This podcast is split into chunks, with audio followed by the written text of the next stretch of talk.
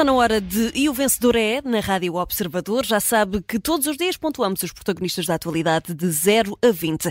Ora, hoje, para escolher os vencedores, temos Eunice Lourenço, editora de política do Jornal Expresso, e também António Costa, publisher do jornal Eco. A moderação, como sempre, é do jornalista André Maia. António Costa e Eunice Lourenço, bem-vindos a mais um E o Vencedor é, nesta manhã de sábado, muito marcado, obviamente, pelas eleições do Partido Socialista. Já lá vamos, essa sucessão. Primeiro vamos falar de quem vai sair, de António Costa, sendo que começo por ti, precisamente, António Costa. Muito bom dia. Um, eu, eu não te vou chamar velho, atenção, isto não, não é não, por favor. Não é uma classificação sobre a tua idade, mas não sei se estavas aqui à espera que o teu homónimo recusasse já os papéis para a reforma. Não sei se estás à espera de reformar antes de António Costa. Uh, Parece que sim, neste é? caso. Achas, achas que, que é mais provável Parece que sim. António Costa, jornalista, se reformar antes de António Costa politicamente? Aparentemente, aparentemente, porque, porque vou ter estes dias, esta semana, recordei-me da frase é preciso virar a página da austeridade. Claramente o PS precisa de virar a página do Costa, não é? Do costismo. Mas, mas, mas o Costa não quer. E isso percebeu-se. Aqui para dar um bocadinho de contexto, é... portanto, ontem António Costa não, não fechou a porta a regressar à política, diz que ainda é cedo para meter os papéis para a reforma, diz que está também disponível para aquilo que o próximo secretário-geral quiser dele e que vai apoiar o sucessor durante a campanha. Isto tem várias, uh, várias implicações e várias diria, consequências. Por um lado, enfim, eh, em um espaço de um mês, António Costa já disse tudo e o seu contado. Já, tinha, já nos tinha dito e dito ao país Sem que ia embora e que ciclo fechava. o ciclo fechava e que, portanto, enfim. Podia estar não, só a falar de ser Primeiro-Ministro. Exato, não, mas, mas não estava. Nós percebemos, claro. até porque foram feitas outras perguntas uh, sobre o seu futuro político. Nós, nós uh, poderíamos ter percebido no último mês algum desenvolvimento no inquérito ao seu caso que justificasse esta mudança de opinião. Não ouvimos não se sabe Sim. nada. Enfim, foram dadas uma ou duas, creio exatamente duas, duas uh, declarações da, da, Procuradora sobre o tema, mas que não disse nada, e não há matéria de facto nova que nos permita dizer uh, que uh, António Costa vai ser acusado, ou vai ser indiciado, ou não vai.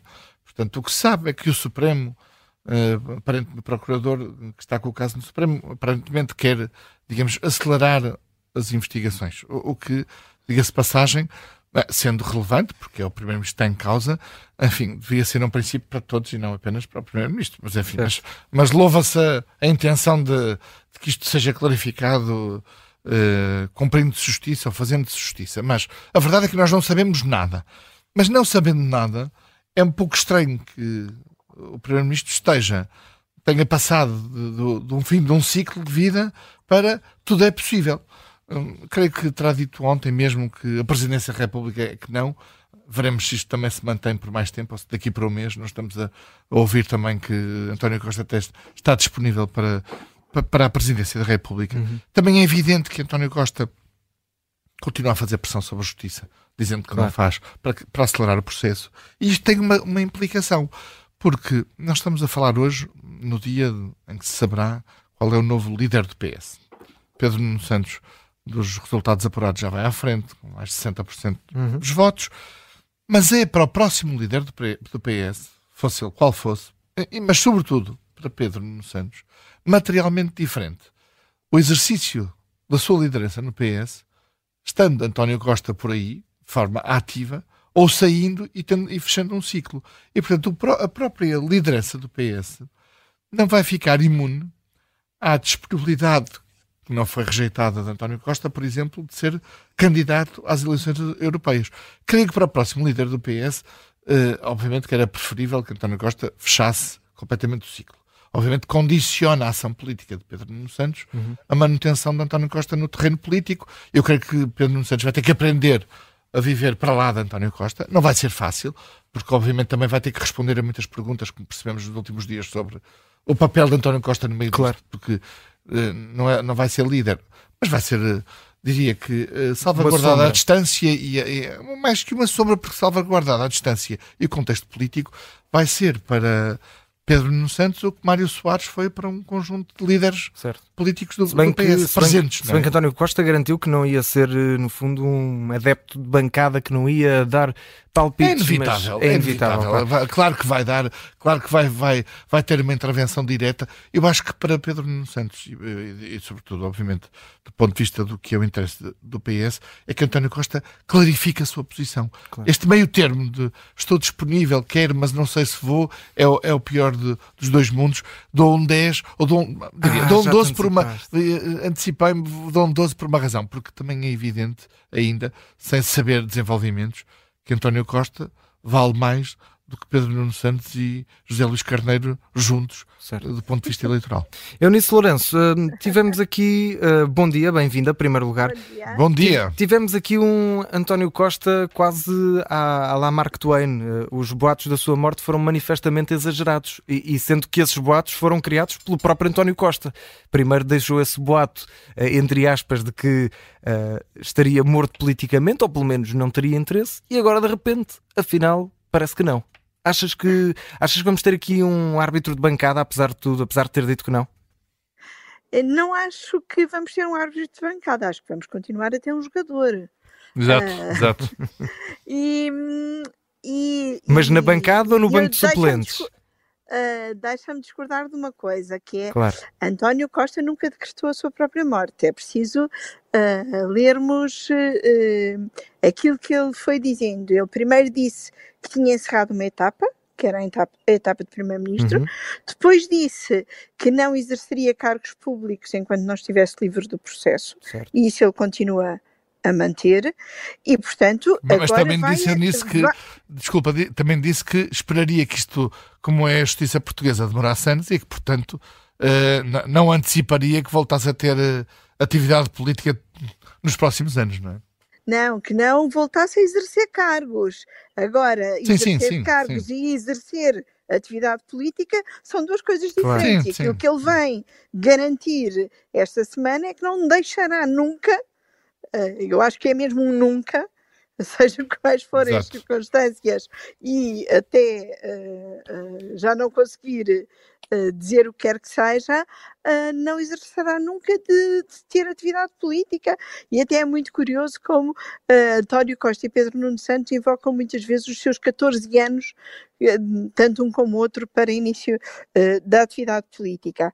E, portanto, eu também escolhi falar de António Costa por esta capacidade de uh, se reinventar e de se manter uh, ativo. Eu acho que alguém que desperdiça uma maioria absoluta, que vê desaparecer essa maioria por entre suspeitas, processos e investigações de uh, favorecimentos, uh, que se demite e passado um mês uh, tem, consegue manter possibilidades de presidente do Conselho Europeu, candidato a eurodeputado e, outros eventuais uh, futuros, é mesmo alguém que vive e respira política e tem uma enorme capacidade de resistência uh, e de não se angustiar com uh, o que lhe aconteceu. e por isso dou um 13 a António uhum. Costa uhum.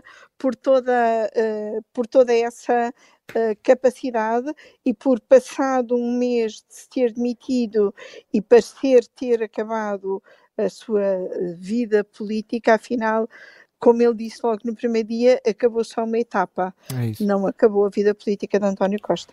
Ora, vamos deixar o presente, ainda presente e quase passado do PS para, para trás das costas, vamos falar do futuro e é um futuro que está aí muito, muito breve. Uh, mais logo vamos saber quem é o novo líder, o novo secretário-geral do Partido Socialista, sendo que neste momento aquilo que o Observador conseguiu apurar é que Pedro Nuno Santos ganhou em 10 federações, incluindo Lisboa e Setúbal, José Luís Carneiro ganhou na Federação Regional do Oeste e em Vila Vila Real. Para quem nos estiver a ouvir em podcast, em podcast estes são dados uh, da, da noite de sábado para domingo, portanto as coisas podem já ter eh, evoluído. Eunice, começo agora por ti. Uh, há aqui alguma surpresa com Pedro Nuno Santos estar na frente e tão à frente nesta corrida? Já, já está, não vou dizer quase a ver a meta, mas ainda José Luís Carneiro está, está, está ainda a virar, ainda está a fazer a curva. Eu acho que não, que, que é o, o pelo menos é o resultado que eu esperava, é o tipo de resultado de de 70, 30 ou 60, 40, seria por aí que eu esperava este equilíbrio de forças dentro do PS. Acho que a única surpresa mesmo é Daniel Adrião não ter eleito um único delegado Uh, no primeiro dia de, de votações. Eu acho uhum. que Daniel Adrião é, é, daqueles casos que é um clássico do PS, é a sua quarta candidatura a secretário-geral. Ele, em entrevista ao Expresso, dizia que também uh, foi só a quarta vez que Portugal dobrou o cabo da, da Boa Esperança. Uh, parece que ele à Daniel, quarta nem vez, à quarta, não, é? não, não dobra a quarta cabo nenhum, não é? Uh, isto, ele continua a candidatar-se porque depois com, com a eleição de delegados e dos órgãos do PS acaba sempre por ter uh, lugar na Comissão Nacional do PS. Vamos ver se desta vez nem lugar na Comissão uh, Nacional consegue. Mas voltando aos principais candidatos, eu acho que é o resultado esperado e é uma folga, uma, uma vitória folgada que é importante para dar uh, capacidade, lastro uh, ao líder eleito. Uh, seria uh, mau para o PS, mau para aquele que fosse o escolhido, ter uma vitória pequenina, uma vitória pouquinha, que é um termo muito usado por, pelos socialistas e com grande história. Portanto, ficar ali nos 50, 55 seria uma vitória pouquinha e que permitiria ao candidato derrotado estar à espreita para, uh, depois do que acontecesse a 10 de março, poder uh, uh, pedir outra vez eleições dentro do PS, uma vitória acima dos 60% é uma vitória que dá lastro e que dá alguma segurança ao líder eleito do PS para não ficar completamente dependente do resultado de 10 de março. E é, é uma vitória que é, é, esperada, é expectável, pelo menos, e Pedro Nuno Santos parece estar a caminho dela. Um, não vamos já, obviamente, dar isso como garantido, mas Eunice, que nota é que dás a Pedro Nuno Santos e estas diretas do PS, eh, parecendo que é realmente o antigo Ministro das Infraestruturas que, que vai vencer? Dom 15, também pela capacidade de dar a volta. Eu ontem estava a escrever um texto e estava a dizer Pedro Nuno Santos, que foi Ministro das Infraestruturas, e de repente dou-me conta, foi Ministro das Infraestruturas até há menos de um ano. Quer dizer, saiu por causa de um WhatsApp, não é? Sim. Em janeiro saiu por causa de um WhatsApp. E saiu pela porta pequena, não é? Com uma figura uh, quase que ridícula de não se lembrava e depois afinal encontrou a mensagem com acusações de criancice e de demasiada informalidade na gestão uh, uh, do seu ministério e passado menos de um ano, vai ser líder eleito uh, do PS e candidato a primeiro-ministro. De facto, vivemos, vivemos tempos uh, acelerados. É muito rápidos, são tempos Sim, de redes sociais, rápidos, não é? Tempos de redes sociais. Eu acrescento duas notas. Eh, eu acho que era previsível. Ainda falta apurar durante o dia de hoje as federações Mas acho que ainda assim é um ótimo resultado uh, para os Sim, sim, sim, sim. Isso, isso, também é verdade. Eh, também tem a ver com a gestão das expectativas e pontos de partida, não é? E, portanto, uhum. a verdade é que nós admitiríamos uh, naquele primeiro dia de uh, anúncio de candidaturas que seria aí um 70-30, até eventualmente 75-25 depois a campanha mostrou-nos um José Luís Carneiro em crescendo uhum. Uh, e começou-se a criar, sim, pela consistência, sobretudo, não exatamente pelo rasgo, pela consistência, pela capacidade de mobilizar os, digamos, a linha costista, digamos assim, em torno de um candidato que não sabia que, está, que estava sequer disponível para, para estas andanças. Portanto, começou-se a criar aqui uma expectativa, eu diria provavelmente também eh, inverosímil, de que uh, José Luís Carneiro até poderia ganhar uh, Pedro Nuno Santos. Eu, eu, creio que isso nunca foi verdadeiramente uma hipótese, mas obrigou o Pedro Nuno Santos a mexer-se. Por exemplo, nas entrevistas, Pedro Nuno Santos ia, ia dar duas ou três entrevistas e falar pouco, conseguiu evitar o debate, não é? De. E de repente teve que dar entrevistas a toda a gente, enfim, ou a quase toda a gente. Mas houve uma notícia este fim, este, durante a semana que dava uma indicação do que estamos a ver, que, que os delegados ao Congresso, não é? E a, e a capacidade de mobilização da candidatura de Pedro Nuno Santos que elegeu muito mais delegados ao Congresso do PS do que José Luís Carneiro, tendo gente e tendo equipa e tendo mobilização. Falta, como eu dizia, as federações do Porto e de Braga, que são particularmente importantes no PS, mas eu são as maiores. São as maiores mesmo, exato, e portanto, enfim, veremos se estes números vão ficar assim, ou até se vão aumentar um bocadinho a, posição de, de, Pedro Nuno Santos, Pedro Nuno Santos mas, mas isto leva-me, por um lado, é claro que vai ganhar. A campanha não correu particularmente bem a Pedro Nuno Santos, é preciso dizê-lo. Uh, aqui, por exemplo, no Observador, teve o que se pode dizer uma daquelas gafes, mas, mas que não foi, não, não é um, quer dizer, não é pequena no sentido, é uma gafe mas é mais que uma gafe, é a Sim, evidência falar, da capacidade de preparação. Estamos a falar não saber qual é o valor do salário mínimo. Exatamente. Enfim, do, não, eu, eu, sei que às vezes há aqui estas rasteiras e estas perguntas que não é, não, eu dizer rasteiras não é bem aplicado. Perguntas para testar de facto a consistência dos, dos, dos candidatos. Enfim, os candidatos não têm que ter todos os números na cabeça, obviamente, mas há números que têm mesmo que ter na cabeça. E, enfim, este é um deles. E este é um deles. Não pode falhar e falhou. Isso mostra e, e põe em causa aqui um bocadinho a consistência ou a preparação de Pedro Nuno Santos para, para fazê-lo. Eu, eu António, passo disto para... Para, para a Cristina Romier. É Porquê? Isso. Porque, como dizia Eunice, António, uh, Pedro Nuno Santos saiu por causa do Castap. Do Castap. Já tinha quase posto um pé fora do governo por causa do caso do aeroporto, depois por causa do Castap o caso TAP é o, é o caso que o vai perseguir, embora eu até ache mais grave e mais, mais passível de ser uh, criticado pelo que não fez na habitação porque é, é, seguramente um caso muito, muito grave para, para, todos os portugueses. O caso TAP acabou até pelos 3 mil milhões injetados por ter uma grande relevância.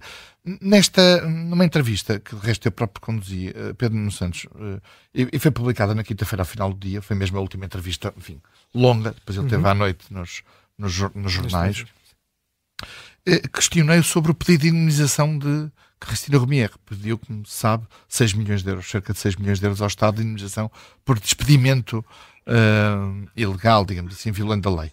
E, e Pedro Nuno Santos, a resposta foi, uh, uh, mostra ou evidencia a percepção que o próprio tem do risco TAP quando, for, quando for confrontar com o PSD, com Luís Montenegro. É a Kryptonite. De... É, é, é, exatamente. Porquê? Porque disse, Uh, obviamente que uh, não, não, faz comentários substantivos sobre o pedido de indenização, enfim, uh, não quero obviamente também uh, entrar por aí, mas, mas acrescenta, eu não teria despedido Cristina Romier. Portanto, no fundo, dizendo o problema que o país vai ter e que o próprio Pedro Nuno Santos admite que o Estado vai ser obrigado a pagar, é isso que ele está, na verdade, a dizer, certo. não é por não responsabilidade dele. Não fui eu, eu não a teria despedido. E que nota é que dás a Pedro Nuno Santos? Dou-lhe um 13 porque vai ganhar as eleições e recupera de facto depois de um ano, parece impensável, as coisas esquecem-se muito rapidamente, mas, mas é um, um 13 condicionado, porque os próximos três meses é que vão decidir tudo. Meus caros, temos 3 minutos, vamos aqui dividir um minuto e meio uh, para cada um. Vamos ver se ainda dá para, Sim, para Eu posso rapidamente para deixar a Eunice para fechar aqui o nosso. Vamos a isso então, Com... uh, António, queres falar sobre uh, as previsões das finanças públicas? Das, das, finanças públicas, um tema que na, na velocidade da, da, atividade política passou, eu quero um pouco ao lado, mas que merece referência e uhum. merece ser analisado nos próximos, nos próximos meses. Nazaré da Costa Cabral é Presidente do Conselho das Finanças Públicas.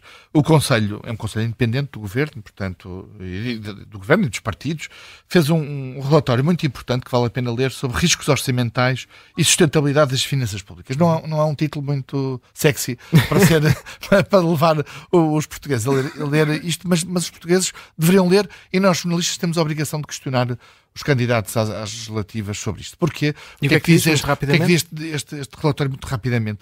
Sem mudanças muito profundas na economia portuguesa, a economia portuguesa vai crescer até 2037 1,2% por, por ano e em, no longo prazo o potencial de crescimento cai para 0,7%. Isto é. Como aqui já o, se disse pouquinho. Isto é mais de pouquinho, isto é empobrecimento, porque com este ritmo de 0,7% no longo prazo, seguramente vamos ser ultrapassados por mais, por mais, países da União Europeia e acabaremos com este ritmo e sem fazermos nada, por sermos, o mais, o, em termos relativos, o país mais pobre da Europa. É mesmo isto que estes resultados indicam. Isto é demasiado grave e isto é que é o sinal de, do desgoverno ou da falta de governo de António Costa nos últimos oito anos. Não é o único responsável, obviamente. Os problemas estruturais vêm de longe, mas este, este relatório é muito, muito, muito importante. E que nota é que dás? Dou um 14 a, a Costa Cabral, não dizer a Costa Cabral e ao Conselho das Finanças Públicas, porque está a ter um papel muito importante de escrutínio e trazer matérias que obviamente não, não têm uma leitura tão óbvia, mas são muito importantes para o nosso futuro coletivo. Uh, Eunice Lourenço, estamos contigo e queres nos falar da Procuradoria-Geral da República, da PGR, só que aqui a questão é, uh, neste momento, há tanto para se falar sobre a PGR. Temos o caso das gêmeas luso-brasileiras, temos mais uma bicada também de António Costa quanto ao parágrafo. Rápida. Então vamos a isso. O que é que está desta vez no epicentro? Lucília Gago, neste mês de caso, de, desde a admissão do Primeiro-Ministro, falou duas vezes. A primeira para dizer que não se sentia responsável pela demissão, a segunda, esta segunda-feira, para uh, dizer que há quem queira matar o Ministério Público. Eu acho que foram duas intervenções muito más. Eu não gosto de ter uma procuradora uh, que diz a culpa não é minha, uh, num caso que envolve a demissão do Primeiro-Ministro, nem gosto de ter uma procuradora que acusa alguém que não se sabe quem de querer matar o Ministério Público, se é assim, convém que ela diga quem e seja bastante uh, mais clara. Como estamos no Natal e eu cumpro a doutrina Benevides de não dar notas negativas, em vez de dar nota a Lucília Gago, escolho dar um 11 ao Supremo Tribunal de Justiça por dar sinal que quer acelerar a investigação a António Costa, sendo que acelerar, quando falamos em termos de justiça, é parar de é passar de parado para engatar a primeira ou da primeira para a segunda e, portanto, acelerar é sempre muito relativo quando se trata de justiça da EU11. És mais benevolente, portanto, do que Rui Rio, que pediu a demissão de, da Procuradora durante estes últimos dias. Mas gostei bastante desse regresso de Rui Rio. Sim, um regresso para defender essa demissão. Diz que o Primeiro-Ministro foi demitido pela Procuradora e que não tem noção do gravíssimo dano que provocou ao país nesse regresso também de Rui Rio. Vamos ver se daqui a uns tempos vamos ter também o regresso à política de António Costa. Foi um dos temas de que falámos no O Vencedor é, que termina por aqui. Amanhã voltaremos já com esse novo secretário-geral do Partido Socialista, António Costa. Eunice Lourenço, muito obrigado Bom e um dia. forte abraço. Bom fim de semana. Bom dia, igualmente.